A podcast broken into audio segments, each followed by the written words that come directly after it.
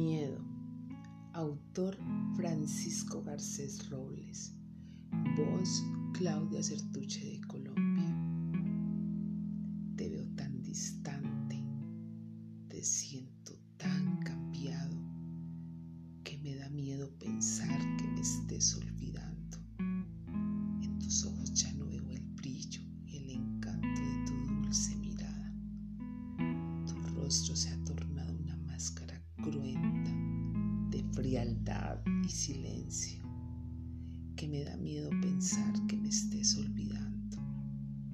Te quiero tanto y me duele tanto verte así que siento tu amor como el viento, fugaz, pasajero,